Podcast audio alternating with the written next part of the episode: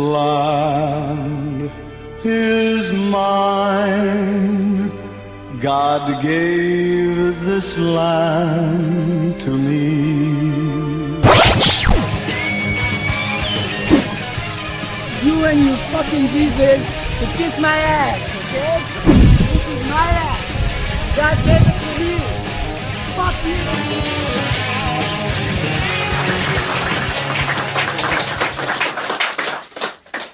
Bien, je vous remercie de votre accueil. Euh, je tiens avant toute chose, ça fait partie de mon humour, mais je le pense très sérieusement.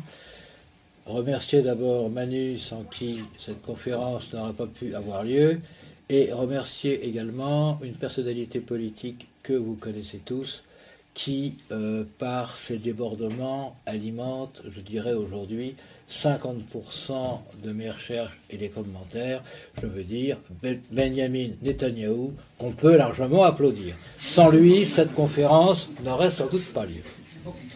Bien. Alors, vous ne me connaissez pas, je dois essayer, je vais parler de moi. Bon, ce que je suis. Au départ, je suis biologiste. Je sors de l'école normale supérieure de Saint-Cloud. La promotion de Filkenkraut, je l'ai pas fait exprès, lui non plus. Ça n'a rien à voir. Je suis, me suis spécialisé dans mes recherches à l'époque en matière d'évolution, zoologie plutôt vertébrée, euh, paléontologie et génétique des populations. J'ai travaillé avec Albert Jacquard, j'ai travaillé avec différentes personnes. Par la suite, j'ai quitté la filière universitaire parce que j'ai été pris dans l'équipe gouvernementale du président Ayadema au Togo et je suis resté dans le monde, je dirais, de la politique et des affaires africaines pendant euh, une petite vingtaine d'années. J'ai même accueilli chez moi le dernier Premier ministre d'Ayadema qui s'appelait Gabriel Agbeyome Kodjo euh, quand il a quitté le pays en expliquant qu'il y avait trop de prévarication et qu'il ne pouvait plus payer les pensions des veuves parce que le président tapait un quart du budget national pour sa cassette personnelle, ça a été mal vu. Alors pourquoi est-ce que je me suis intéressé à tout ça? Eh bien disons qu'il y a des années que je sens monter une espèce d'antinomie fabriquée entre le monde chrétien et le monde musulman, qui va fatalement déboucher, ou qui devrait déboucher, parce que c'est voulu par certains, sur un affrontement qui n'a pas forcément lieu d'être. Cet affrontement, on sait très bien qu'il l'anime, l'idée étant que il y a deux forces qui, une fois qu'elles se seront bouffées le nez, nous permettront à nous, les petits, troisièmes, de tirer les marrons du feu. Donc, euh, vous en avez qui, comme Emmanuel Todt, sont derrière les musulmans, et vous en avez d'autres qui sont derrière les chrétiens, et tout le monde joue à celui qui excitera le plus l'autre. Donc, je me suis dit, il faut, si je veux contribuer à essayer d'arrêter ce cirque infernal, il n'y a qu'une seule solution pour leur couper l'herbe sous le pied à tous. C'est l'évidente collusion, convergence civilisationnelle qu'on peut trouver entre les chrétiens et les musulmans. Il n'y a qu'à ce prix qu'on y arrivera. Et si on veut pouvoir mettre en place, ou même simplement faire réfléchir les gens sur la réalité d'une convergence possible entre les deux, ça implique deux choses. D'une part, dénoncer des visions que je dirais basées sur la caricature, voire carrément sur l'ignorance de l'islam et de la civilisation qu'il y a autour, et d'autre part, de casser un espèce de dogme qui a pris racine, parce que ça n'existait pratiquement pas avant la fin du XIXe siècle, et en tout cas pas dans le catholicisme avant le Concile, sur une filiation judéo-chrétienne, ce fameux judéo-christianisme. Or, si on réfléchit bien quelque chose de tout simple. Le judaïsme, c'est quoi? Une religion créée ou inspirée, ou on utilisera le terme qu'on veut, par Moïse à partir des tables de la loi, qui implique la reconnaissance d'un Dieu unique réservé aux Juifs. Le message du christianisme, c'est exactement l'inverse. C'est l'idée que Dieu est accessible dans son amour, dans, son, dans sa compassion, etc., à tous les hommes auprès de qui il va chercher à se faire connaître. Donc parler de judéo-christianisme est à la base un oxymore. Théologiquement, si on veut être un peu vicieux, si j'ose dire, et je reconnais que c'est une thèse qui m'a valu l'assentiment d'un certain nombre d'ecclésiastiques, dont des supérieurs de séminaire, à qui j'en ai parlé, je crois que si on est chrétien et que on adhère au dogme de la divinité du Dieu fait homme Jésus-Christ, il est venu là précisément pour rectifier le tir d'une vision monothéiste de Dieu qui avait été dévoyée par les Juifs à leur unique profit, si j'ose dire. C'est un peu cette thèse aussi que je veux donc développer dans mon ouvrage que j'ai appelé Judéo-christianisme. Dans quel sens c'est? Travestissement historique et contresens idéologique. Alors, je me suis appliqué après à voir les conséquences de cela. Les conséquences directes, c'est l'instrumentalisation de la Bible. Quand je parle de Bible de façon générale, et au moins pendant toute cette conférence, je parle de l'Ancien Testament dans sa restriction de la Bible juive, c'est-à-dire ce qu'on appelle le Tanakh. Ce qui exclut un certain nombre de livres les plus récents, dont le dernier livre des Maccabées et trois ou quatre autres, qui ont été admis dans la Bible chrétienne alors qu'ils ne sont pas reconnus dans la Bible juive. Question qui devrait déjà vous, interroger sur une pente que j'estime savonneuse. On en arrive jusqu'à un certain point à ce que la Bible juive soit défendue par des chrétiens. Et moi, ça me gêne que les gens songent à cet, aspect de la question. Donc, je me suis attaché, d'une part, à montrer que ce qui correspond à ce que des juifs ont écrit, ont professé, tout ce livre n'est basé que sur des écrits d'auteurs et d'universitaires juifs ou reconnus par les juifs dans le monde entier, notamment en Israël, aux États-Unis ou ailleurs. Je n'invente rien, c'est une synthèse. Une synthèse qui vous démontre, comme l'a dit Israël Chak, non, pardon, Marek Alter, je me trompe. Comme l'a dit Marek Alter, la Bible n'est pas un livre révélé, c'est l'histoire du peuple juif qu'il s'est fait chemin faisant. Ce que dit Marek Alter quand il a publié son livre Histoire au pluriel des Juifs. C'est-à-dire, comme il le commente, des histoires réelles ou avérées qui ont parsemé le cheminement de l'évolution du peuple juif depuis ses origines.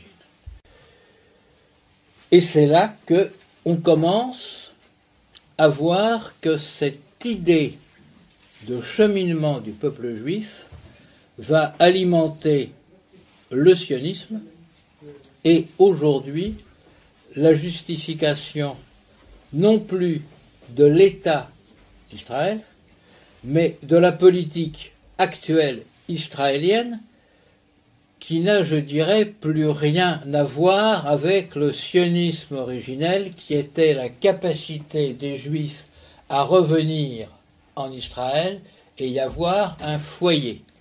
Nous sommes aujourd'hui dans un contexte d'hégémonie israélienne sur le Moyen-Orient et de nettoyage ethnique des zones qui les intéressent, ce qui est une question, vous l'admettrez, notablement différente.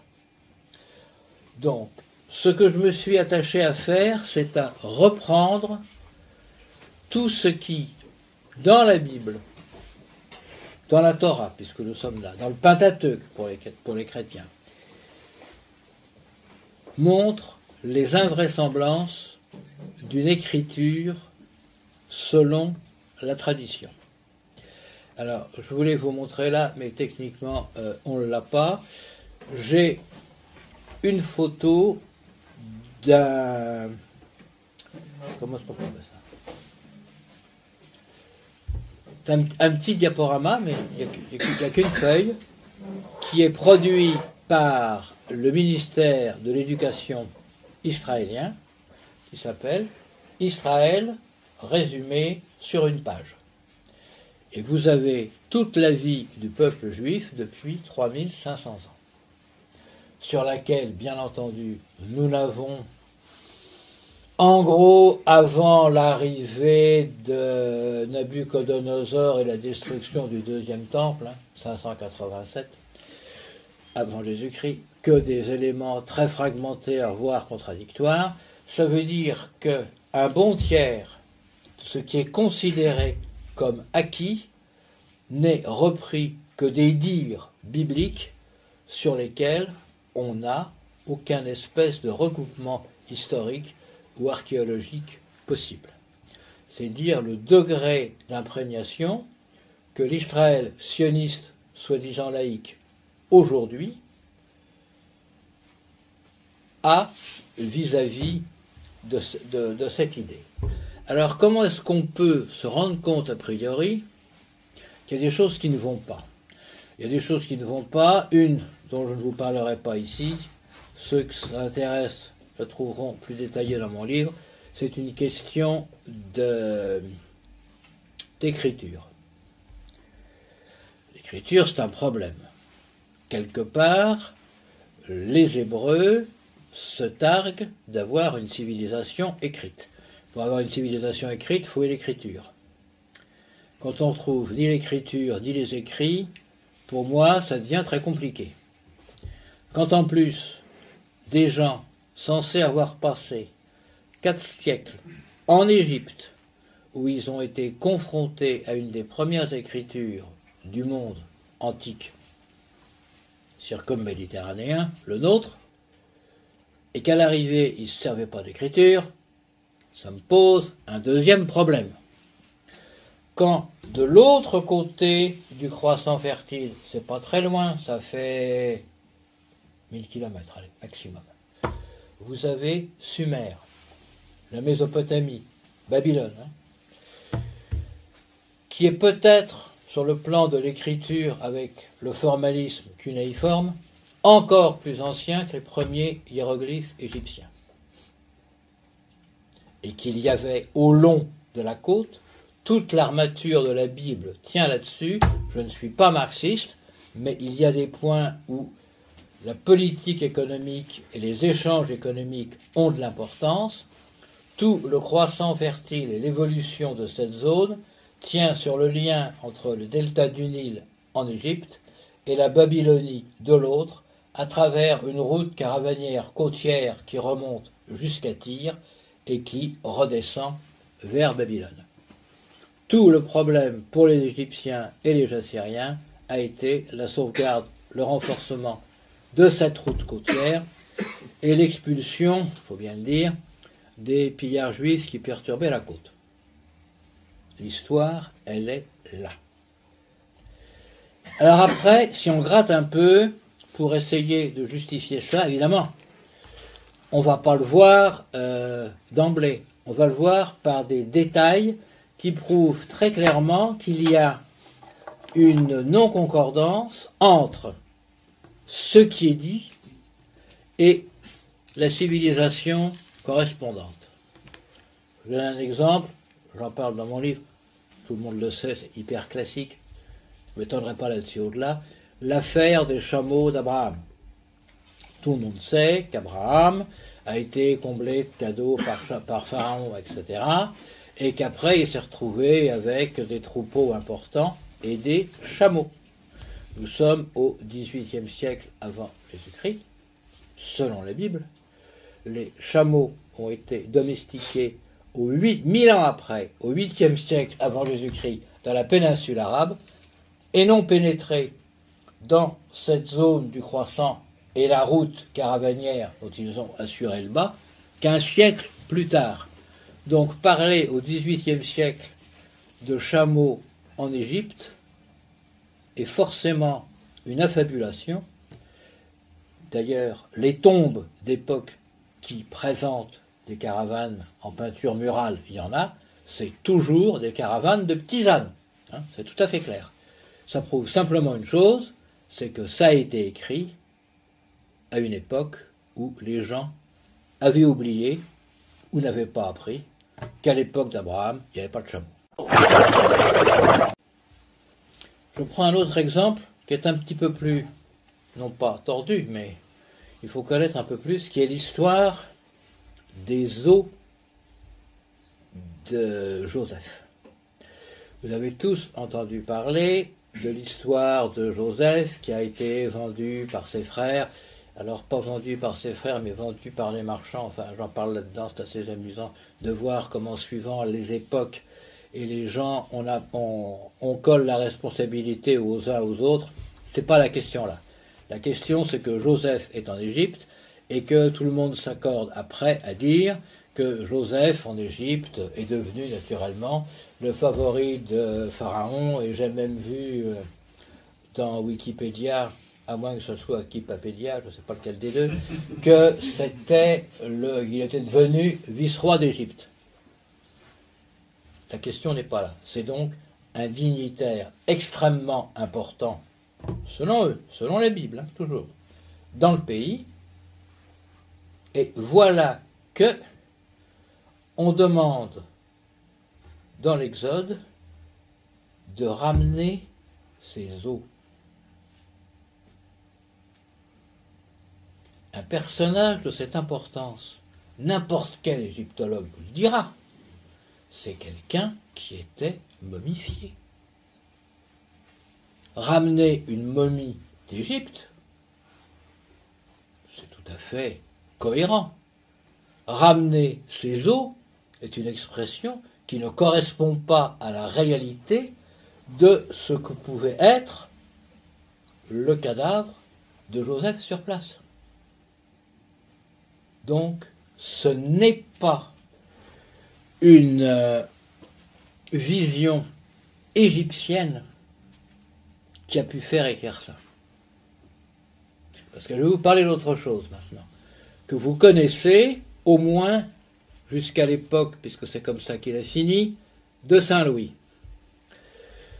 Ça a même duré plus tard, apparemment, euh, jusqu'au début de la Renaissance, dans, dans, certaines armées allemandes de l'époque. Ce qu'on appelle le mot Santicus. Le mot Santicus, c'est le découpage du cadavre, l'expulsion des chairs, la récupération et le grattage des os, et là, on ramène les os. On faisait ça pourquoi dans tous les pays chauds bah, Parce que les cadavres, ça se décompose, et qu'en plus, quand on a des centaines de kilomètres à faire, se trimballer avec un cadavre en décomposition ou pas, euh, c'est 70 kilos à trimballer, c'est un problème. Tandis qu'une petite boîte qui contient des nonos, qui va avoir la largeur du bassin et la longueur euh, des fémurs, c'est beaucoup plus facile. C'est comme ça que Saint-Louis a fini, puisqu'il est mort à Tunis, et on a ramené ses os. Alors pourquoi est-ce qu'on nous explique qu'on va ramener les os de, Joseph? Parce que c'est là que j'en arrive. Eh bien tout simplement parce que c'est à l'époque une technique et une pratique usuel dans les armées assyriennes. On n'est pas en Égypte là. Les gars qui ont écrit ça, ils sont dans la civilisation de Babylone. Sinon, on n'aurait pas parlé d'os. On aurait parlé de ramener le corps ou de ramener la momie ou de ramener, mais pas spécifier les os. D'ailleurs, si vous regardez par la suite dans la Bible, vous ne voyez pas écrit quelque part qu'on ramène les os quelqu'un d'autre. Je veux dire, ça a été fait spécifiquement à cette occasion-là, et pour que ça ait un sens, ben c'est forcément que ça a été fait ailleurs. Et des histoires comme ça, vous en avez, celle-là, elle n'est pas dans mon bouquin, vous l'avez en primeur.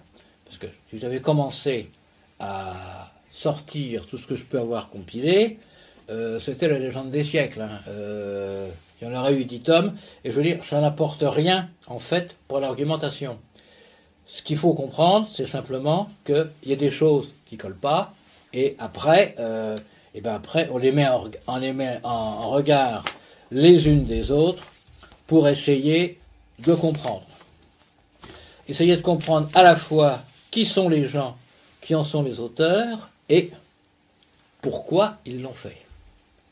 Pourquoi ils l'ont fait, c'est très simple.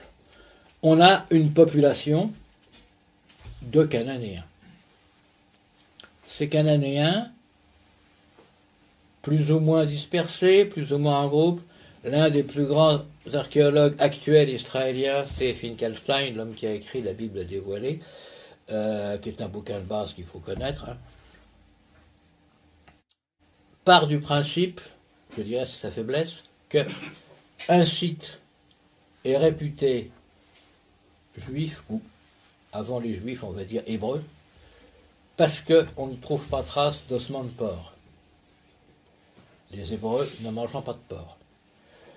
Ce qui pour moi présente deux faiblesses.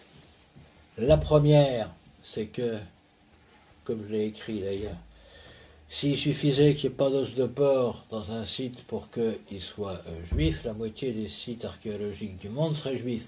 C'est quand même extrêmement dangereux ce genre de choses. La seconde, c'est qu'on ne sait pas avec précision à partir de quand est venu cet interdit du porc. Bon, euh, il est très clair que ça peut être lié, c'est normal dans ces pays-là à la dangerosité d'un certain nombre de, maladies euh, classiques euh, qui, qui, aient pu se, développer et qui s'en soient méfiés, ou une autre raison. Toujours est-il qu'effectivement, cette barrière du port est caractéristique, mais euh, c'est pas objectif. Donc, c'est quand même extrêmement dangereux. Il y a des archéologues qui défendent cette thèse, comme euh, Neil Silberman et son collègue euh, Israël Finkelstein, qui eux sont des archéologues euh, libéraux, laïcs et qui veulent, comment dire, qui sont des sionistes, mais qui ne veulent pas de fondation religieuse à l'État d'Israël. Et donc ils travaillent à ranger dans la catégorie mythes et légendes le roi Salomon, David, l'Exode, Moïse. Et Finkelstein explique très bien que on suit au fil du temps un certain nombre d'agrégations à partir de ces petits éléments disparates et que pour finir va apparaître une certaine mouvance hébreu qui plus tard va devenir juive. Alors c'est là que je voudrais vous parler d'un monsieur que vous connaissez tous, 30 secondes, et dont la coiffure rappelle la mienne aujourd'hui, mais il se trouve qu'il vient de faire parler de lui lors d'une vente aux enchères à New York. Je veux parler de la dernière lettre qu'a écrit Albert Einstein à un philosophe juif américain qui s'appelait Gutkind en 1954, qui venait de pondre un livre qu'il avait envoyé à Einstein en lui demandant son avis.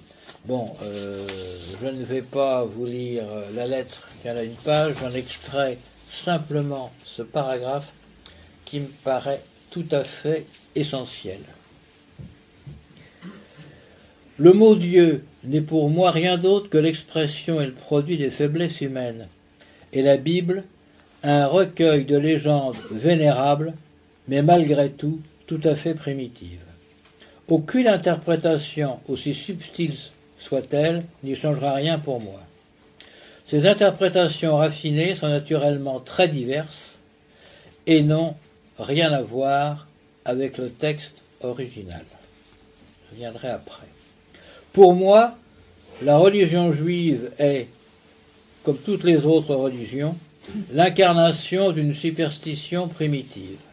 Et le peuple juif auquel j'appartiens fièrement et dont je me sens profondément ancré à la mentalité, n'a pas pour autant une forme de dignité différente de celle des autres peuples.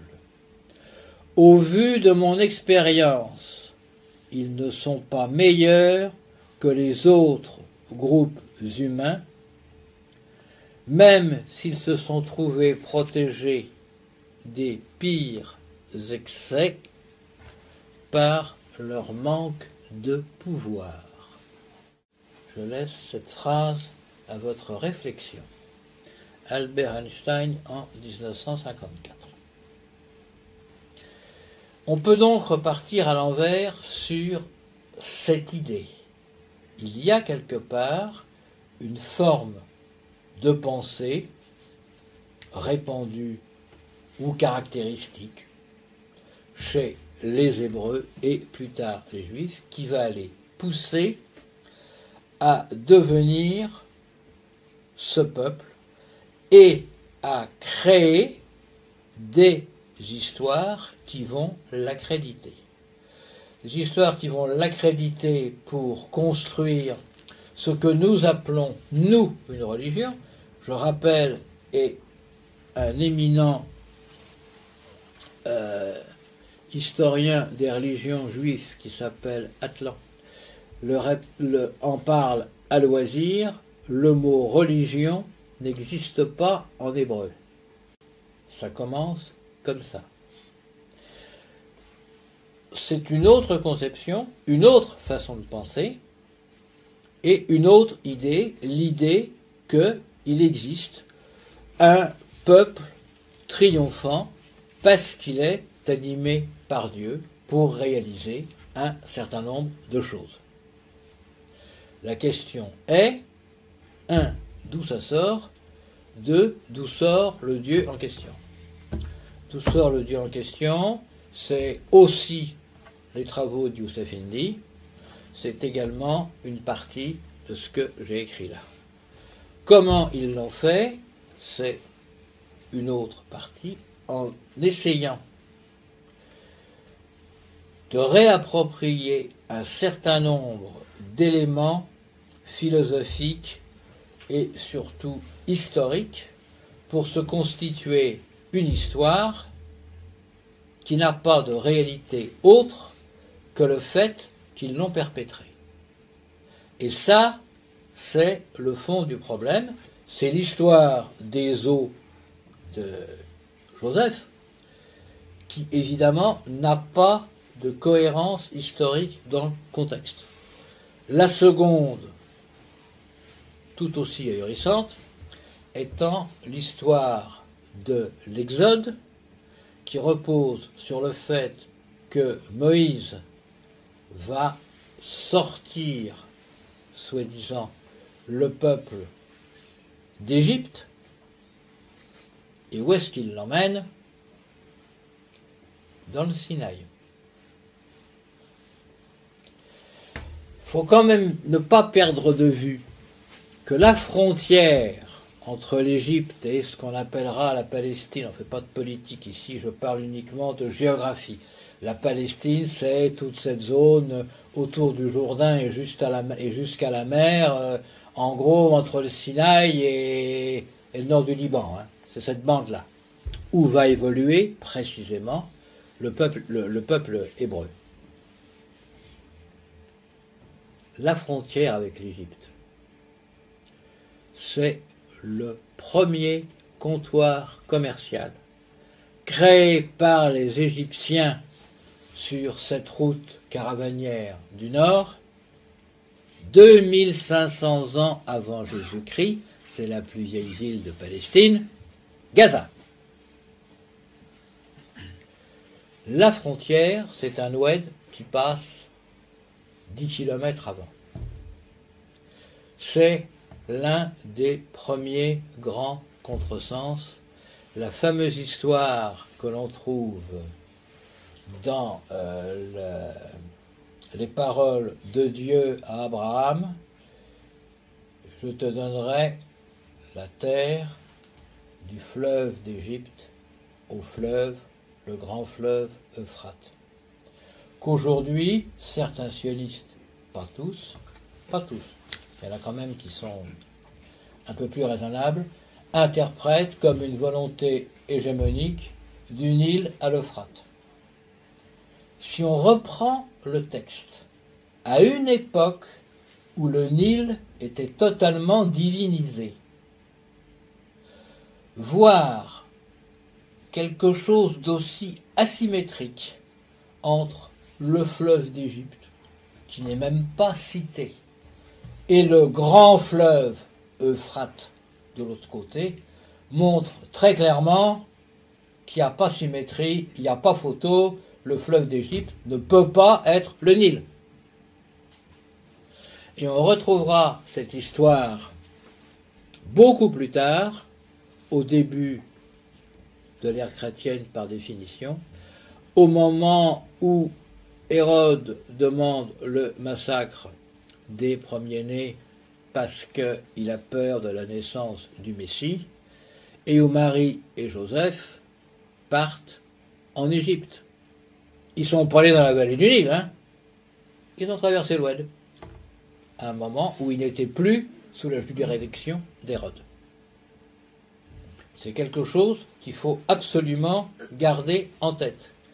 Toute la péninsule du Sinaï, à l'époque, qui est désertique, est parcourue plus ou moins temporairement au sud par euh, les Égyptiens, mais surtout toute la partie nord comporte des mines de turquoise, une très grosse métallurgie du cuivre, et puis la route côtière au-delà. Et ça, c'est très important. Tout ce Sinaï est possession et partie intégrante de la géographie de l'Égypte. Donc il est quand même curieux que pour sauver les Juifs d'Égypte, Moïse les emmène là. Quand il était dans le delta, il suffisait qu'il parte de l'autre côté, hein, il arrivait en, en Libye, il n'y avait plus la juridiction de Pharaon. Tandis que là, elle y est en plein. Il faut comprendre que la Palestine n'a jamais été une zone géographiquement indépendante. Jusque, en gros, au 8e, non, j'ai des bêtises, au 13e siècle avant Jésus-Christ, c'était une possession égyptienne. Il y a eu un certain nombre de guerres, j'en parle, de luttes avec des peuples venant du nord. C'est toujours resté très monolithique. Hein. L'Égypte dans le sud et dans le nord, on a vu passer les Hittites, euh, les Mésopotamiens, les Assyriens, les Perses par la suite. Ça, s'est surimposé. Mais on a toujours ce balancement entre des envahisseurs du nord et des envahisseurs du sud, qui finalement règlent leur compte et créent leur modus vivendi à travers la Palestine. L'une des grandes villes euh, classiques de l'histoire étant Megiddo, où euh, chacun s'arrête. Hein, c'est euh, l'histoire de Fakoda. les Hittites descendent, les Égyptiens montent, et puis on s'arrête là parce que bon, et on se trouve un modus vivendi tous les deux, mais les Hébreux là-dedans, les Cananéens et les autres, il n'existe pas. Parce qu'il y avait des tas de gens. Il y en a un certain nombre de peuples qui sont cités au début, à l'époque d'Abraham. Il y en a eu d'autres après, et je dirais que, à part les Amorites, parce qu'ils étaient trop importants pour pouvoir les, évincer des écrits, ou les Jébusites, la Bible arrive à nettoyer historiquement tous les peuples qui vivaient en Palestine. Et ça, il faut y penser, et je veux dire, ça perdure jusqu'à aujourd'hui. Alors évidemment, euh, le grand truc, ça c'était euh, mon ami euh, Shaked, la, la passionnariat sioniste ministre de la Justice, celle qui veut que la Knesset puisse établir des lois sans que la Cour suprême y ait à redire. Comme ça, ça va plus vite, hein, c'est plus facile. Euh, avait fait un truc fumant un jour, elle avait sorti une pièce de monnaie qui devait dater euh, du, de, l'époque euh, de, la, de la colonie perse. De toute façon, les pièces de monnaie avant, il n'y en avait pas beaucoup, on en reparlera. parce qu'il y a une superbe gaffe de Netanyahou là-dessus. Et elle avait sorti cette pièce et elle avait dit Trouvez-moi une pièce palestinienne. Ben, évidemment qu'il n'y a pas de pièce palestinienne, parce qu'il n'y avait pas d'entité politique palestine. Ce qu'elle avait à la main, c'était une pièce de la province de Judée. Oh, c'était pas glorieux, c'était juste une monnaie qui avait été émise en Judée par l'autorisation du gouverneur de la satrapie de Syro-Palestine sous le contrôle de l'Empire à Babylone. C'était pas exactement une monnaie d'État indépendant et souverain, hein, euh, faut pas mélanger. Mais ça permettait de dire, à l'époque, il y avait des monnaies juives. Faux, c'était pas une monnaie juive, c'était une monnaie faite dans une province à prédominance juive, par une autorité qui n'était pas juive et dans un contexte et une politique sur laquelle les juifs n'avaient aucune capacité de pression. Mais bon, ça permet de, de faire rêver les foules. C'était le but. Alors pourquoi je vous disais ça? Parce que, comme je vais vous parler de choses qui servent à la propagande, mais Évidemment, c'est des éléments hachés, alors c'est pas très facile d'en faire euh, quelque chose de suivi. Et eh bien notre ami Netanyahu s'est illustré il y, a, il y a quelques mois à travers euh, une chose, deux choses tout à fait formidables. La première, ça a été, et là j'ai une photo que je donnerai à Manu, la découverte d'une pièce datant du premier temple. On ne rit pas, j'ai une capture d'écran que j'ai faite parce que je savais que ça, ça allait forcément disparaître, nettoyer sur Internet, de la présentatrice de télévision expliquant qu'on a trouvé une pièce du premier temple. Une simple pièce de monnaie datant de l'époque du premier temple de Jérusalem vient d'être découverte dans la vieille ville et au-delà des inscriptions précieuses qu'elle possède, cette pièce va livrer d'autres enseignements, notamment sur la manière dont était gouvernée Jérusalem il y a plus de 2700 ans. Cette toute petite pièce d'argile en dit long sur l'histoire de Jérusalem. Les archéologues l'ont découverte au pied du mont du Temple. Elle mesure une quinzaine de millimètres de diamètre et 2 millimètres d'épaisseur. Les années ont altéré sa forme car cette pièce est âgée de 2700 ans, ce qui fait remonter sa fabrication à l'époque du premier temple. La télévision juive. Hein.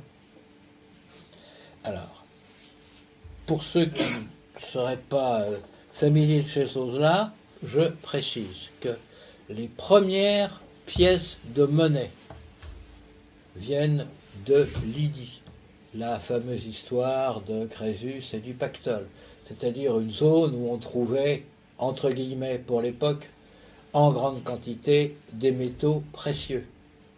Métaux qui, à la différence de la monnaie mésopotamienne, quelqu'un veut que je revienne là-dessus, vous avez une idée claire sur la question?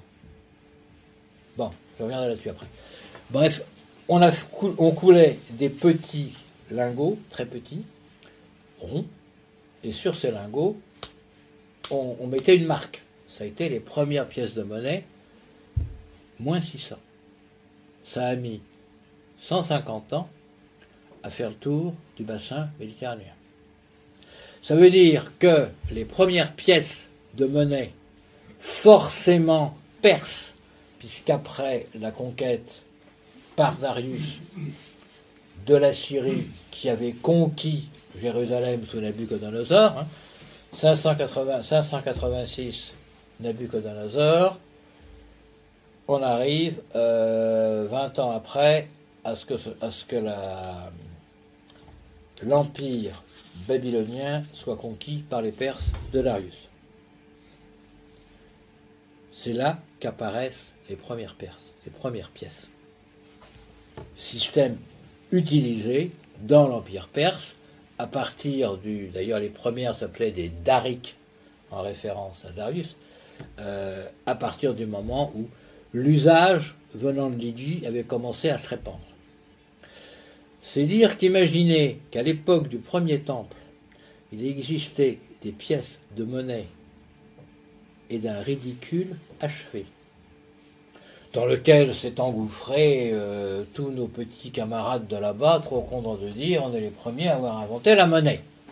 C'est une histoire qui traîne, qui a traîné très longtemps, parce que notre ami Jacques Attali l'a écrit ça.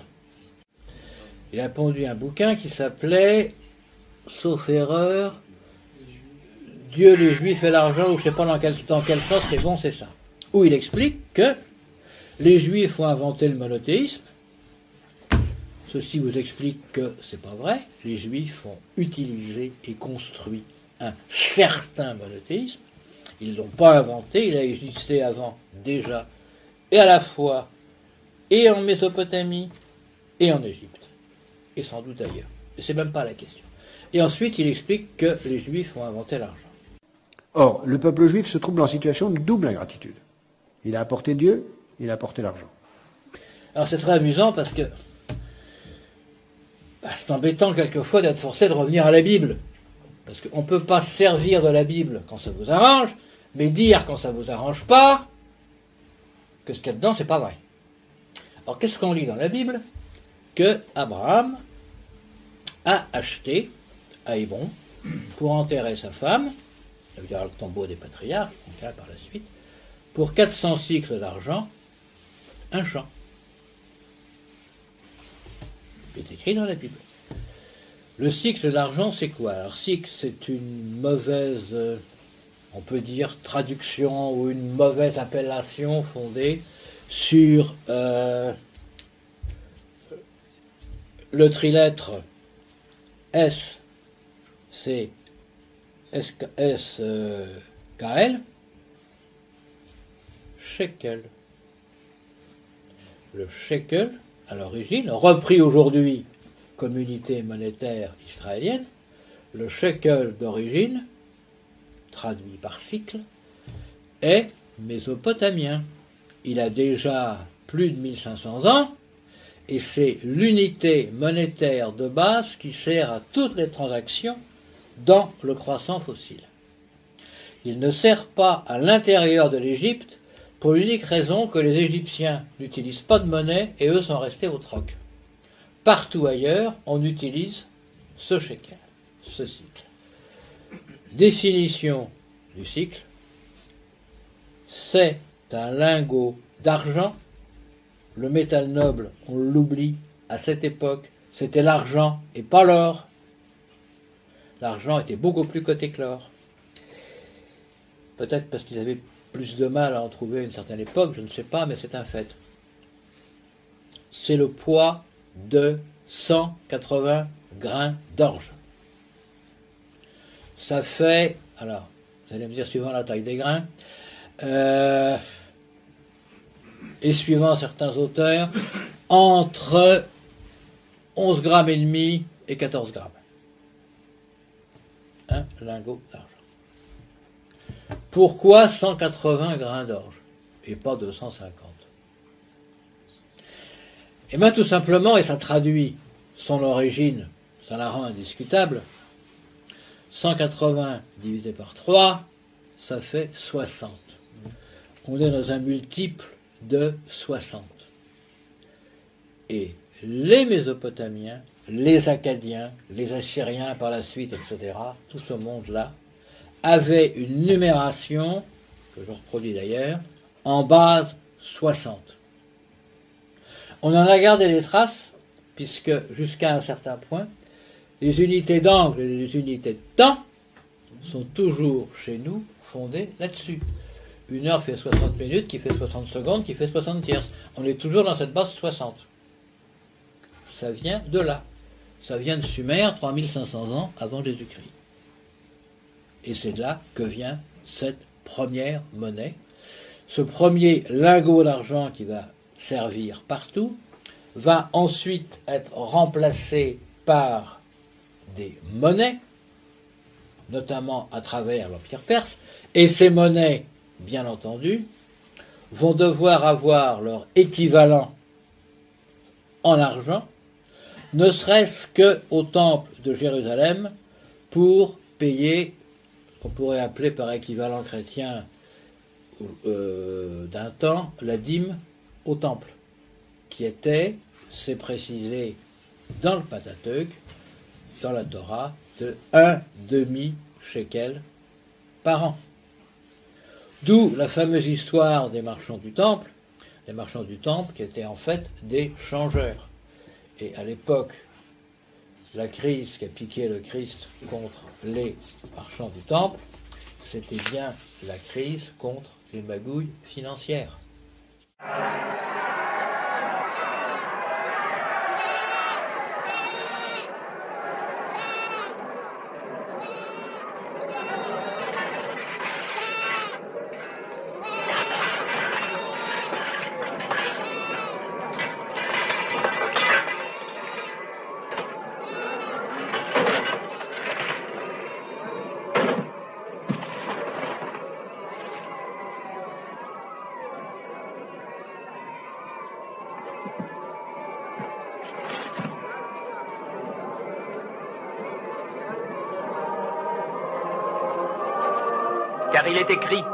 Sera appelée maison de prière, mais vous en faites un repère de voleurs.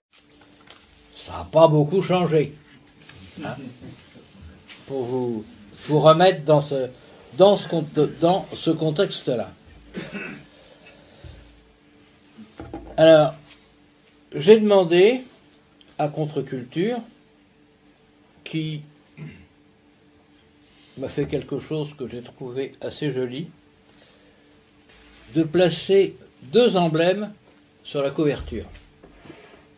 La tablette de Joas et l'étoile de David. Pourquoi? Parce que cela correspond aux fake news les plus importantes qui existent. L'étoile de David, ça n'existe pas. Le grand euh, spécialiste de la Kabbale et philosophe juif Gershom Scholem nous explique que l'étoile de David apparaît avec les débuts de la Kabbale, donc la fin du Talmud, en gros, la fin de la compilation, aux alentours du VIe siècle. C'est lui qui le dit. Moi, j'ai une interrogation, ça fait partie des recherches que je fais en ce moment, sur un point très particulier et très peu connu, qui est le temple juif des îles éléphantines. Je ne sais pas si vous voyez où c'est, les îles éléphantines, c'est trois petits îlots, près de la première cataracte du Nil, au fond là-bas très loin, euh, vers Abu Simbel et aujourd'hui euh, vers, le barrage d'Assouan, et les catastrophes que ça fait, mais ça c'est autre chose. Et là, il y a eu un temple juif. 4e, 5e siècle avant Jésus-Christ, qui a eu une grosse importance, dont on connaît très peu de choses, notamment on ne sait pas d'où sortent ces juifs-là. Alors, est-ce qu'ils ont remonté la vallée du Nil? Euh, on, on ne sait pas. Mais il y a eu une grosse colonie juive à cette époque, et sur ce temple, on trouve au moins deux étoiles, dites de David. Ah, évidemment, avec le même problème, c'est pas parce que vous trouvez une sculpture sur un mur que la sculpture date du mur. Mais bon, ce qui est sûr, c'est que c'est très antérieur à ce que dit Gershom Scholem, qui est pourtant une très grande autorité dans ce, domaine. Euh, Il y, a, y a eu un emblème de l'étoile à six branches, visiblement à l'époque pré-christique, mais pas à l'époque de David, ni de Salomon. La première des choses étant d'ailleurs, oui je sais, c'est gênant, et les musulmans n'aiment pas que je dise ça, mais c'est un fait, on n'a absolument aucune espèce de trace d'un David ou d'un Salomon. Par contre, on a trace d'un pharaon qui s'appelait Séchong Ier, qui est venu prendre Jérusalem en 950, quelque chose comme ça. On est peu ou prou là, à l'époque de David, à quelques dizaines d'années près. Hein. Donc un certain nombre de gens, qui pensent certainement très mal, suppose que la magnificence du pharaon sur place a inspiré l'idée de l'existence de Salomon, de son palais, etc. Car on n'a absolument aucune trace de ça. Pas plus qu'on a trace de l'étoile correspondante. La seconde chose qui est donc sur la couverture, c'est la tablette du roi Joas. Le roi Joas, c'est quelque chose, c'est un roi d'Israël, du Nord, autour du 8e siècle. Et, euh, bon, je parle de ça dans mon bouquin parce que c'est quand même essentiel. Euh, il y a un collectionneur qui a sorti une tablette sur lequel c'est écrit en, proto-hébreu qui parle des travaux demandés au roi pour restaurer le temple de Salomon. Alors là, on se fait la totale. Non seulement ça accrédite l'idée du temple, mais en plus ça accrédite l'idée de Salomon, puisqu'il faut restaurer tout ça. L'ennui évidemment, c'est que la tablette était fausse. L'histoire a duré plus de dix ans. Une histoire au couteau, mais vraiment à couteau tiré, entre le gouvernement israélien et les rabbins qui voulaient à toute force faire reconnaître la réalité de ce faux évident.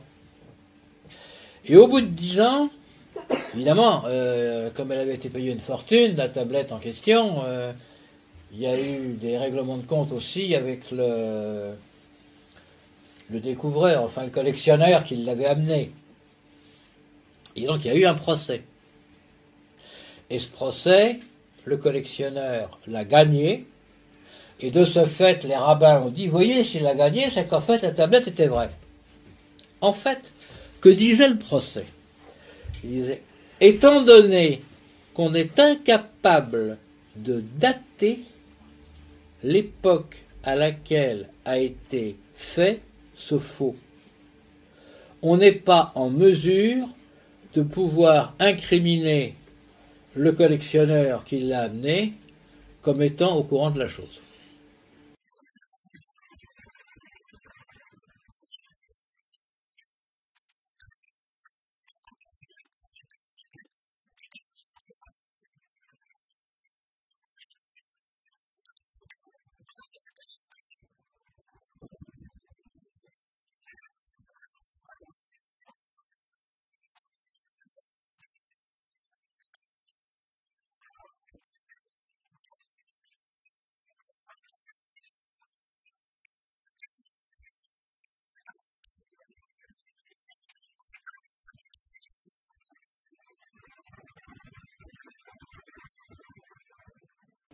Donc, c'est quelque part, en un sens relativement euh, juste et logique, mais donc sur l'idée qu'on n'allait pas incriminer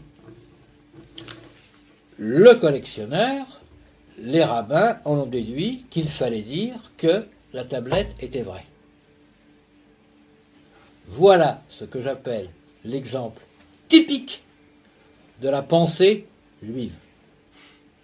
On n'est pas dans le raisonnement, on n'est pas, c'est une, une façon d'interpréter les faits.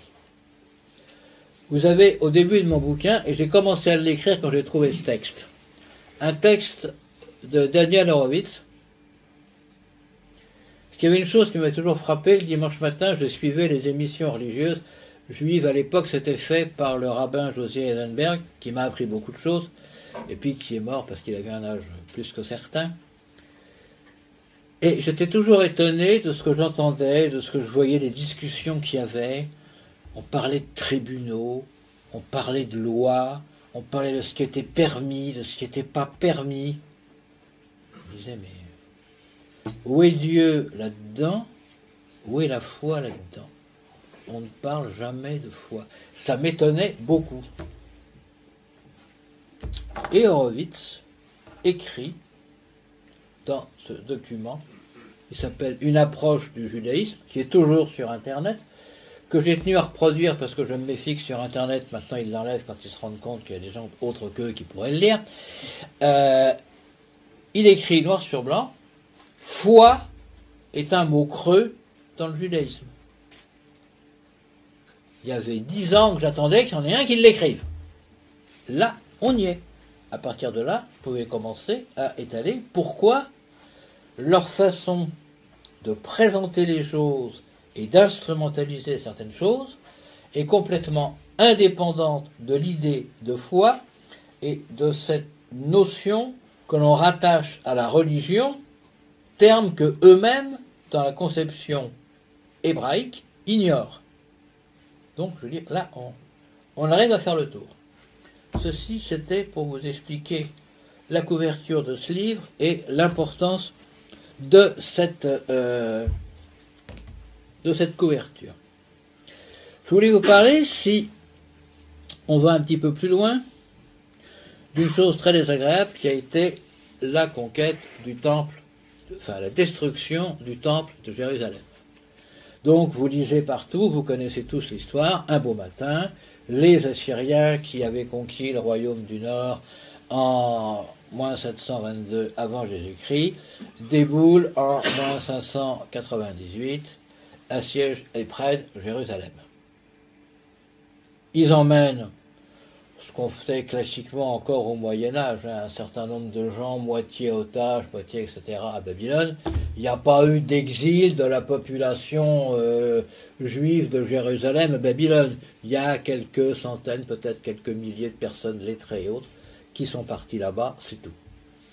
On parle de 2 à 3 000 personnes. La question est, combien est-ce qu'il y avait de personnes dans Julie à l'époque? Entre 10 et 20 000, sûrement pas plus. Mais bon, l'histoire s'arrête là. On est en 586, 598. Le roi donc est parti en exil et Nebuchadnezzar nomme son fils cadet qu'il a laissé sur place sous le nom de Sélésias comme roi de Judée. Jusqu'à la fin de l'histoire, la vie continue, le temple, machin, pas de souci. Nebuchadnezzar n'a pas détruit le temple de Jérusalem quand il a conquis la ville.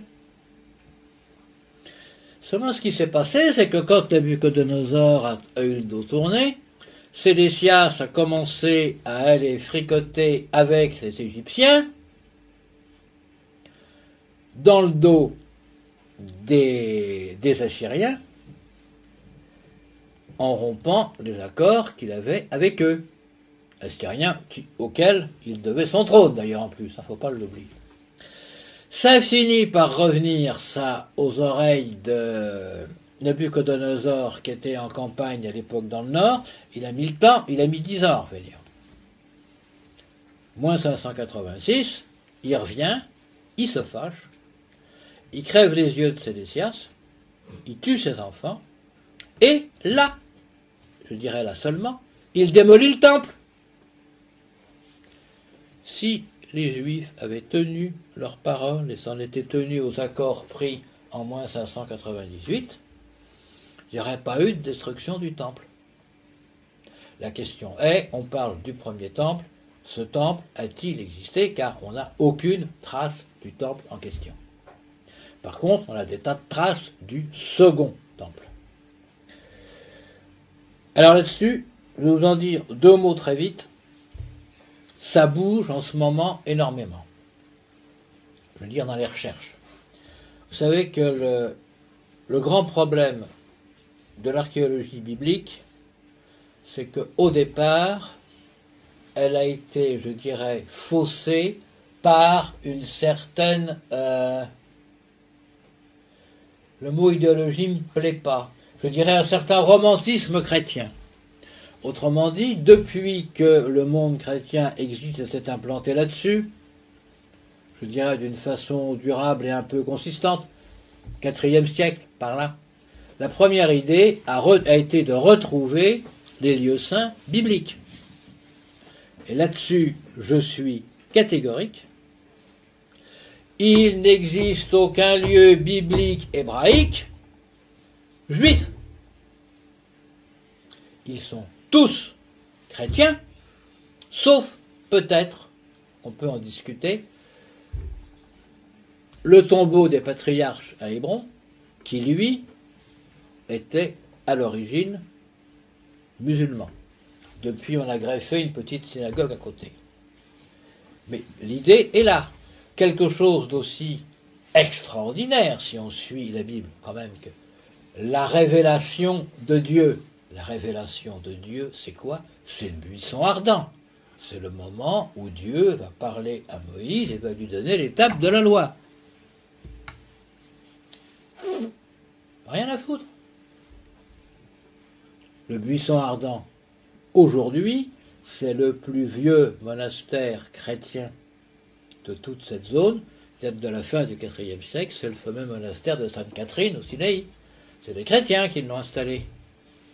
Moïse est mort au mont Nebo. La tombe de Moïse, vous n'en avez jamais entendu parler dans aucun journal, même avant que la presse soit inventée. Et en haut du mont Nebo, il y a une église.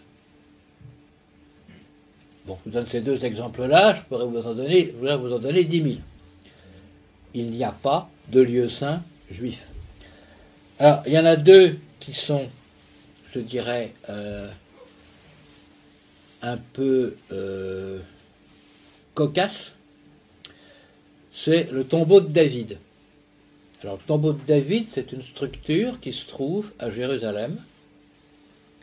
J'ai amené euh, deux jolies photos, parce que le tombeau de David, il est coupé en deux par une cloison au milieu. D'un côté, c'est pour que les hommes prient, de l'autre côté, c'est pour que les femmes prient. Comme ça, ils ne se rencontrent pas. Le, tombeau est coupé au milieu par une cloison. Et euh, côté, homme, euh, il y a un, antépendium bleu sur le tombeau, sur les photos que et côté, et dame, euh, il est blanc. Comme ça, ça se voit bien. Bref, la question n'est pas là. La question est que ce tombeau a eu une importance parce qu'à l'époque où Israël s'est trouvé, enfin la Palestine, s'est trouvé être sous régime du euh, protectorat anglais. On parle entre la guerre de la fin de la guerre de 1920, la liquidation de l'Empire ottoman 1920-1922, et puis l'indépendance euh, de l'État d'Israël, et plus tard euh, Jérusalem était complètement exclue de la sphère d'influence juive. Au lendemain de la Première Guerre mondiale, en 1922, la Palestine passe sous mandat britannique. La Grande-Bretagne, ayant promis au mouvement sioniste la création d'un foyer national juif en Palestine, est obligée d'accepter une importante vague d'immigration des juifs. À la fin des années 30, la proportion de la population juive en Palestine est passée à 30%. En 1937, les Anglais font une première proposition de partage. L'établissement d'un État juif au nord, le reste de la Palestine un État arabe et la région de Jérusalem resterait sous contrôle britannique. Mais la Seconde Guerre mondiale met fin à ces plans. Le 29 novembre 1947, l'ONU approuve un nouveau plan de partage dans lequel Jérusalem et Bethléem bénéficient d'un statut international particulier ouvert aux deux peuples. Et les Juifs ne pouvant pas aller à Jérusalem, allaient prier, non pas sur le mont du Temple pour ceux qui y étaient, qui restaient complètement euh, fermés par le monde jordanien, mais sur le tombeau de David. Lequel tombeau de David Moi, j'ai encore, euh, je crois que maintenant ça a été enlevé.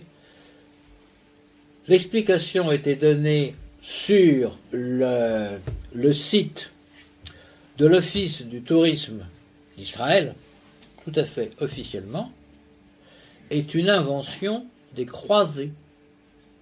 Quand les croisés sont arrivés, on est donc euh, au XIe siècle, à 1095, euh, ben, ils font comme les autres, ils cherchent à retrouver les lieux saints bibliques et bien entendu ceux que les chrétiens qui sont là, qui sont essentiellement euh, ben, des orthodoxes, parce que les orthodoxes avant le schisme, ben, c'était la totalité de la chrétienté au Moyen-Orient, les Coptes qui remontaient d'Égypte et les Arméniens. Les Arméniens, ça a été le premier pays qui a été évangélisé. Et dès le 5e siècle, des moines arméniens ont construit, sous l'égide de Saint-Lazare, une série de caravansérails et d'hospices pour accueillir et soigner les pèlerins.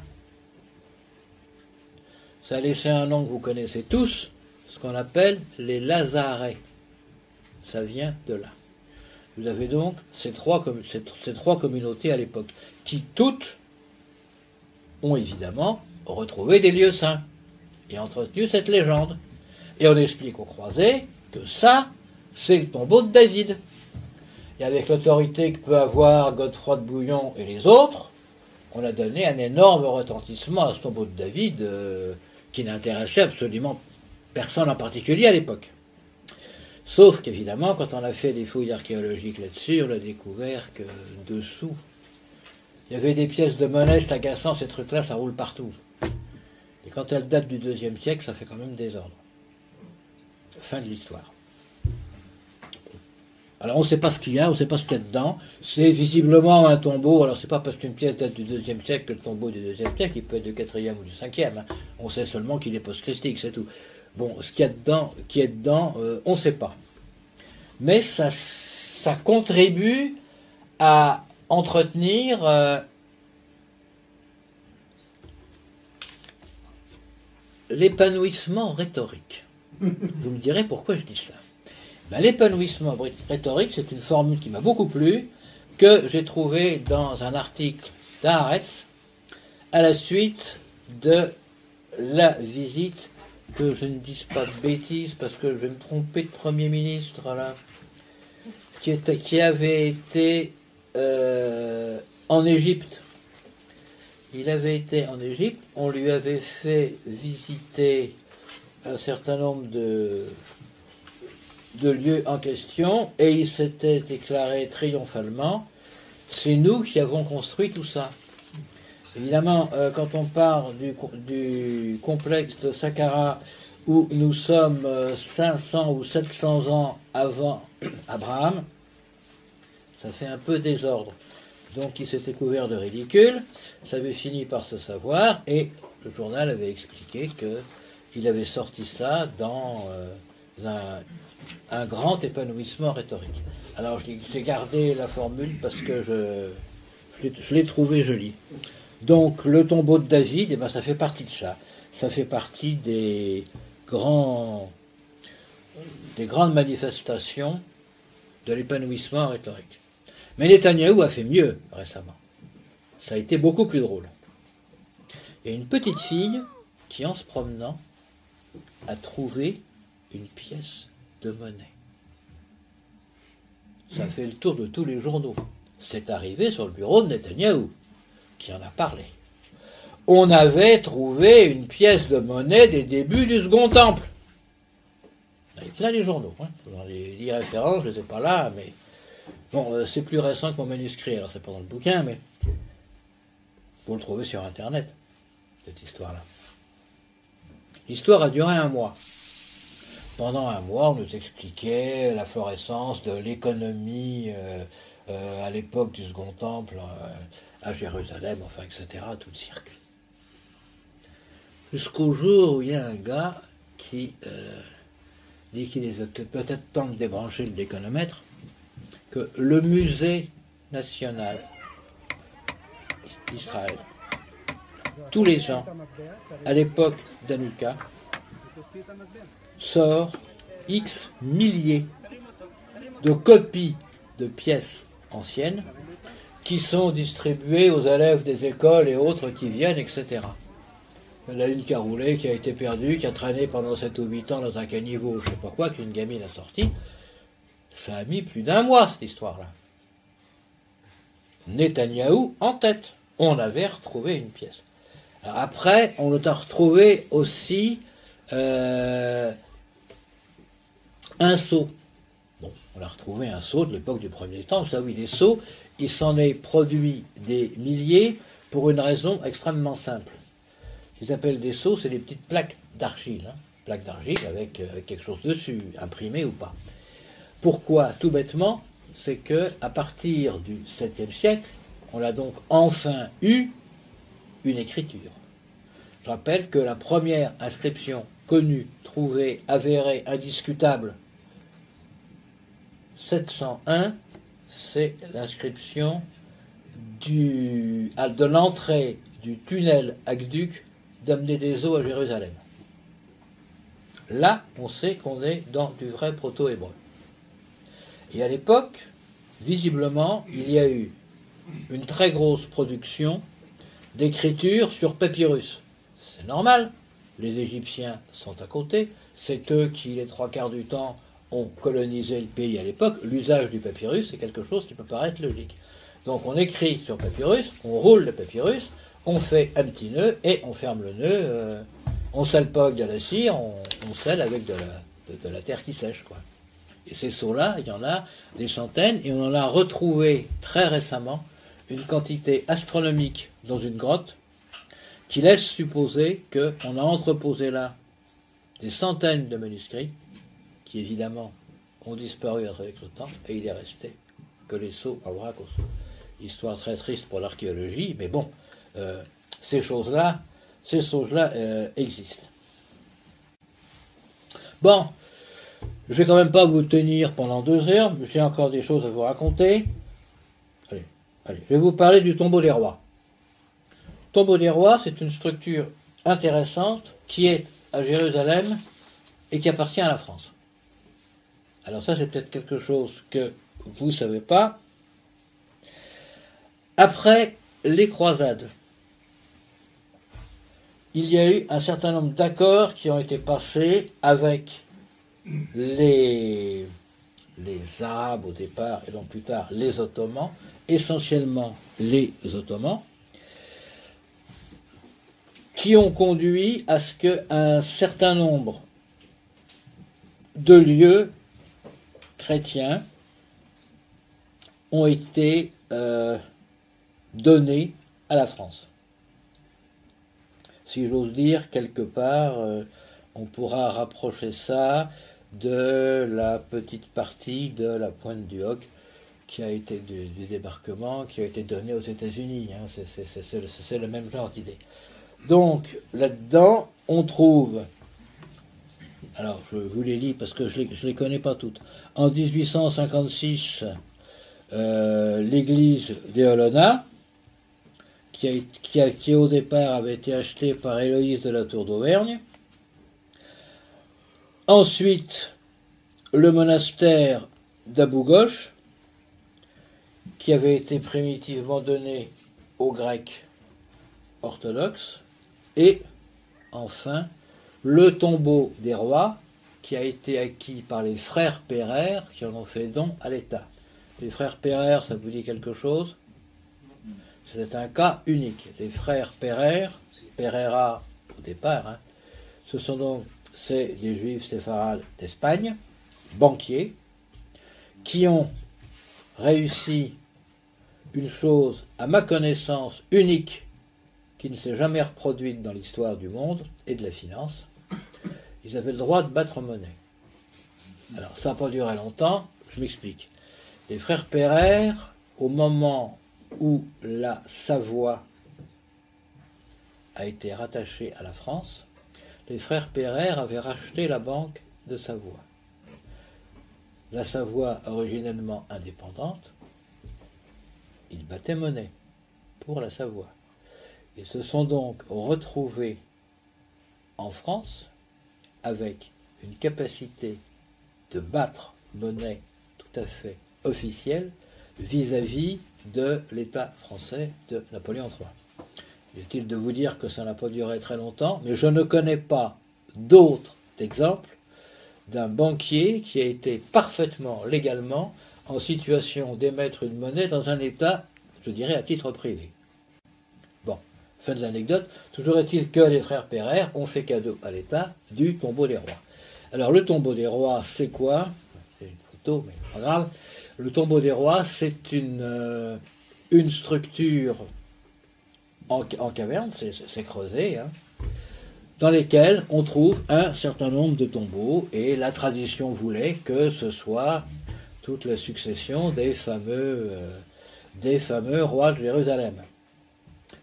En fait, euh, ben, ils sont beaucoup plus récents parce que déjà au départ, la structure et le creusement datent de l'époque du deuxième temple. Donc c'était un peu embêtant pour tous ceux qui étaient là avant. Hein. Et ensuite de ça, on a découvert que elle abritait euh, le tombeau d'une reine Hélène d'Abadienne qui était un pays intermédiaire entre euh, l'Arménie et la, Grèce, euh, Syrie, toute cette zone au nord, et qui a été enterré là. Donc, euh, ben, existe le tombeau des rois, euh, c'est pas les mêmes rois. Ça fait aussi partie des fake news qui contribuent à l'idée de Jérusalem, capitale éternelle de l'État d'Israël depuis 3000 ans. Alors, si vous suivez bien, l'idée de départ dont je parlais. On a, au début, je n'ai pas repris tout ça parce que sinon on y est encore ce soir, deux États, deux, structures qui se sont agréées. Un ensemble de tribus plus au nord qui va s'appeler Israël. Et au sud, la tribu de Judas, qui est tenue à rester indépendante, avec la tribu de Benjamin, pourquoi? Parce que si vous lisez le livre des juges, vous verrez qu'à la suite d'une sombre histoire euh, euh, d'un étranger euh, qui a été assassiné, il y a eu un génocide, il n'y a pas d'autre mot. Les Israéliens, les dix tribus qui étaient là, ont massacré la tribu de Benjamin. Totalement. Et les quelques-uns qui ont réussi à s'échapper sont allés se coller à l'ombre des, Judéens en dessous. Alors, dans les fake news, ça, je vais vous le montrer parce qu'elle est quand même trop jolie. Et je vous signale, pour ceux qui la chercheraient ce soir au coin du feu, qu'elle a disparu d'Internet. Malheureusement, c'est dommage. Parce qu'elle est trop belle. Vous avez là une photo supposée représenter dans toute son extension le royaume à l'époque du roi Salomon, ou après. Vous avez donc les deux entités, outre les limites extérieures, Israël et Juda. Et qu'est-ce que vous voyez là-dessus?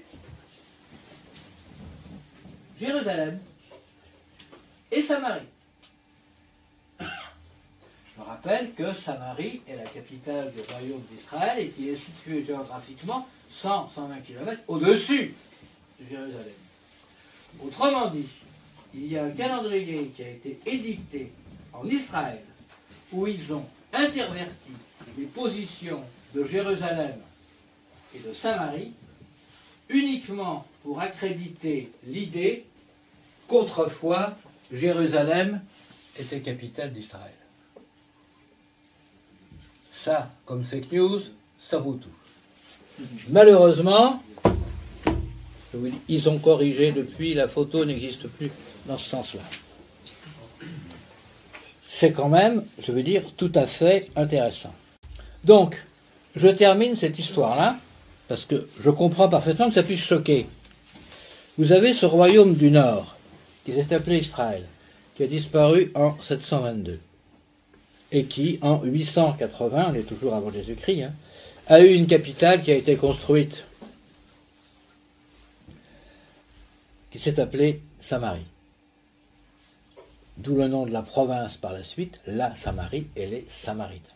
Les Samaritains, pourquoi? Parce qu'à l'origine, en 722, quand le pays est conquis, la population va être déportée, ce qui donnera naissance à la fameuse légende des tribus perdues d'Israël.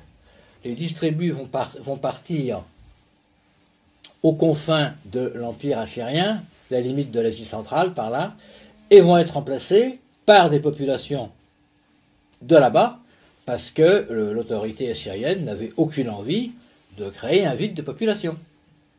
Donc, on a bien des gens en Samarie qui sont plus juifs. Ça, c'est le premier noyau samaritain. De l'autre côté, vous avez le royaume de Juda, qui ne s'appelle pas Israël, qui a une certaine autonomie qui va tenir encore deux siècles de plus. Ce royaume de Juda a pour capitale Jérusalem. Quand ce royaume de Juda va tomber, moins 598, moins 586, la destruction du temple, plus jamais en Israël il n'existera d'entité politique juive indépendante.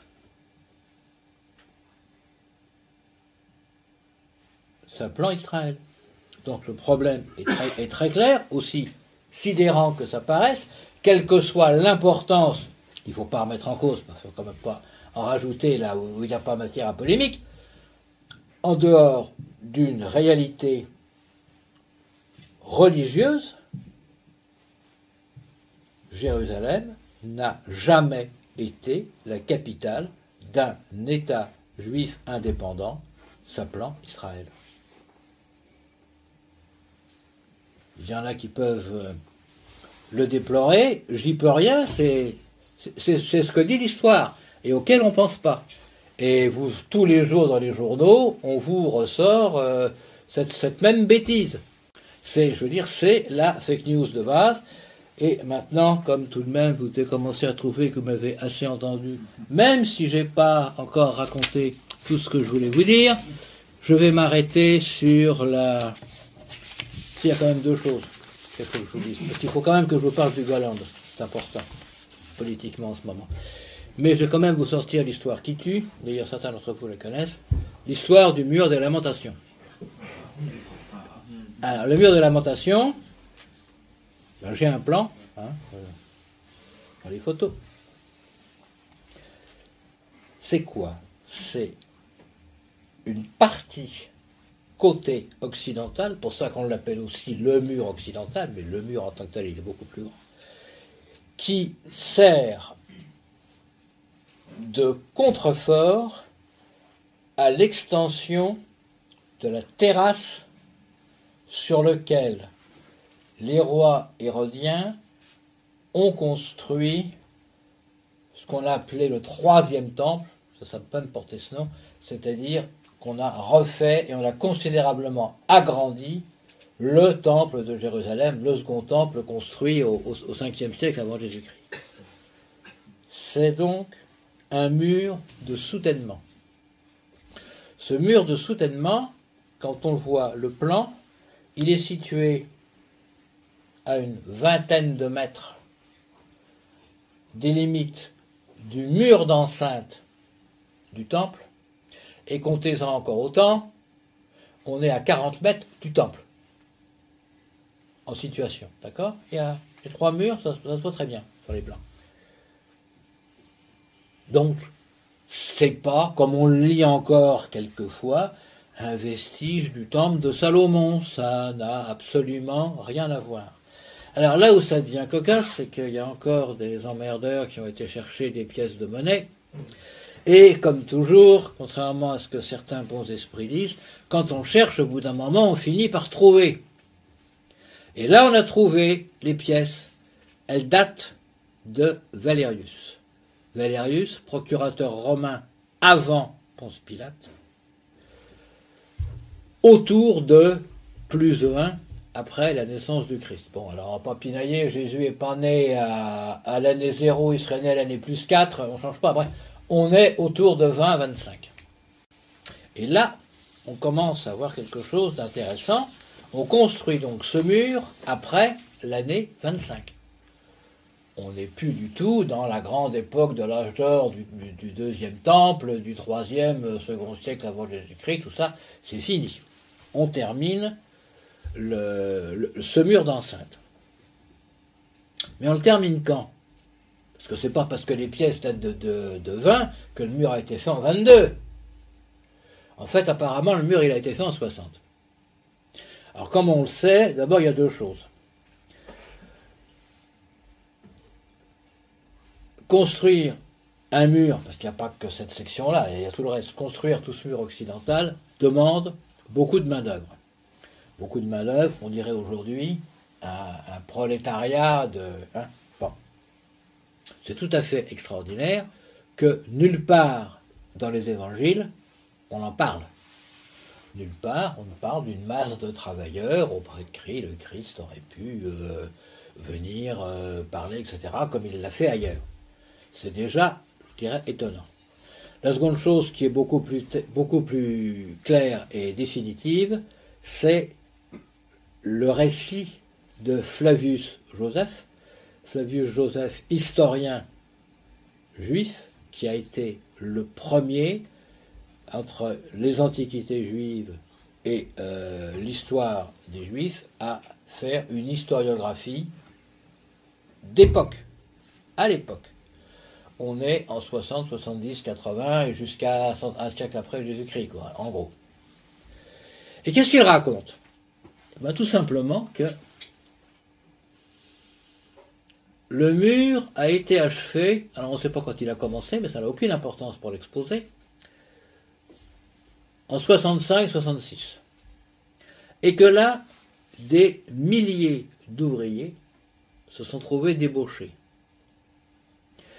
Ils n'ont pas trouvé à se rembaucher, ça a fait, euh, ben, ça fait ce qu'on peut voir sous d'autres lieux à d'autres époques. Ça a créé toutes sortes de désordres, ça a fait des émeutes, et que pour calmer ces émeutes, eh bien, on est allé chercher l'autorité, c'est-à-dire l'occupant romain, et qui est-ce qui est venu? Vespasien avec ses légions. Vespasien commence à remettre de l'ordre là-dedans, et il est rappelé à Rome parce que il va être nommé empereur. Qui est-ce qui remplace euh, Vespasien? Titus. 69-70, vous connaissez la suite. Titus va finir par détruire le temple de Jérusalem. Donc moi, ce que je trouve tout à fait extraordinaire, c'est qu'aujourd'hui, ce mur, qui n'est pas un mur d'époque, qui n'est pas un mur du temple, qui quand on le regarde bien, à cause des problèmes sociaux qu'il a causés, a conduit à la perte du temple de Jérusalem, est devenu le symbole du judaïsme. Quelque part, il faut qu'on m'explique, là, je ne suis pas capable de comprendre. Bon, je termine dans la série des fake news avec l'histoire du Golan. Pourquoi? Vous savez que tous qu'aujourd'hui, enfin aujourd'hui en ce moment, il y a euh, un gros problème concernant l'occupation euh, euh, israélienne du Golan et que donc ce plateau un peu en surplomb qui est considéré comme un verrou entre la Syrie et Israël est revendiqué par donc Israël qui l'a occupé. En 1967, la guerre des six jours va mettre fin au statu quo. Israël, en réponse à des menaces voisines, envahit le Golan, le Sinaï, tous les territoires palestiniens, ainsi que Jérusalem. En 1973, la guerre du Kippour est engagée par les Égyptiens et les Syriens pour récupérer leur territoire. C'est un échec. Israël, soutenu par les États-Unis, réussit à dépasser les lignes. L'ONU demande un cessez-le-feu et des processus diplomatiques sont amorcés. Une partie du Golan est restituée à la Syrie en 1974 et le Sinaï sera rendu à l'Égypte en intégralité entre 1979 et 1982. Et qui, bien entendu, essaye d'y trouver une justification et nous explique aujourd'hui qu'il y a toujours eu une présence juive dans le Golan. Bon, on va regarder, hein, c'est pas compliqué. Moi, je veux bien tout ce qu'on veut, euh, suffit de chercher, et une fois de plus, on trouve. Alors, on n'a jamais vu d'Hébreux dans le Golan. Il y avait des nomades de tribus X ou Y qui sont toujours vadrouillés là-dedans. Il n'y a jamais eu de problème. Par contre, en contrebas du Golan, il y a un guet très particulier, on a fait un pont dessus bien après, qui s'appelle le guet des filles de Jacob. Et ce guet était un nœud important de passage de toutes les caravanes. Bien entendu, il y avait les pillards en haut sur le plateau là-bas, ça gênait tout le monde, et les autorités juives et les autorités d'occupation ont souhaité essayer de peupler ou au moins de créer un point d'appui important sur le plateau pour éviter les incursions. Et là, on a fondé la ville de Gemala, une ville juive dans le Golan, fondée par euh, les Séleucides, avec cette particularité, c'est pas des juifs de Palestine qui sont venus dedans. On a fait venir des juifs de Babylone.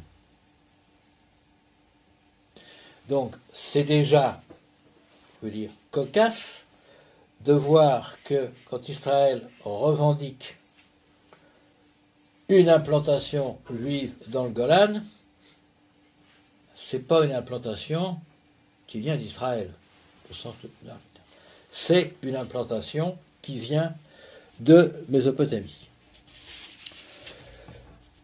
Bon.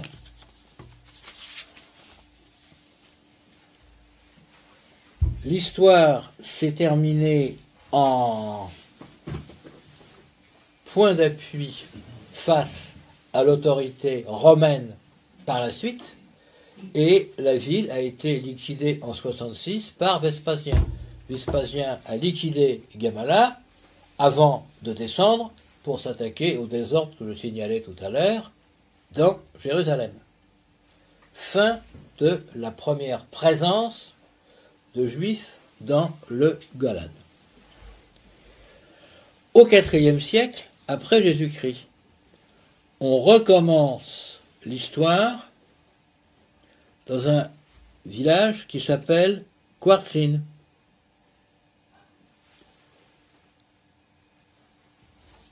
Ce village a été totalement abandonné à l'époque mamelouk. L'époque mamelouk, c'est toute l'époque où, dans l'Empire ottoman, toute la partie égyptienne et donc euh, la Palestine qui était à côté était tenue par les mamelouks. Donc, on a posé une, un village, petite bourgade, qui a été complètement abandonné.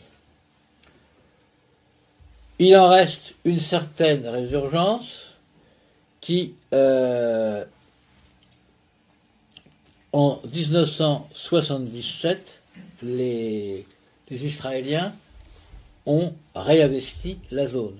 Mais c'est donc extrêmement récent. Et là, euh, ce n'est pas des gens qui venaient d'Israël qui se sont installés, c'est des immigrés juifs qui venaient de Russie, qu'on a collé dans le Golan. Bon. Et puis, il y a quand même le dernier point et le plus douloureux, qui est la ville de Kuneikra. La ville de, Kuneikra était au départ une ville syrienne, bord qui a été euh, détruite et pillée par les armées israéliennes à la fin des années 70. Ils ont même déménagé les meubles qu'ils ont vendus. Ça a été les plus grands saccages avec les saccages de, de, de, à Beyrouth, plus ou moins à la même époque. Bon, voilà quelles sont les traces de l'occupation juive au Golan. Euh, c'est pas là depuis 3000 ans. Ça a été un peu ponctuel et effectivement, euh, c'est là un peu depuis 30 ans. Ça se limite à ça. Voilà ce que je voulais vous raconter sur, euh, sur les fake news. Il y a certainement des tas d'autres choses que j'aurais pu vous dire, mais il faut savoir s'arrêter. J'espère que ça vous aura intéressé et que ben, il faut penser chaque fois qu'on a droit à une nouvelle euh, aussi étonnante qu'éblouissante, à la partie épanouissement rhétorique qu'elle peut comporter et qu'à l'arrivée, euh, il n'y a peut-être pas grand-chose derrière. Voilà.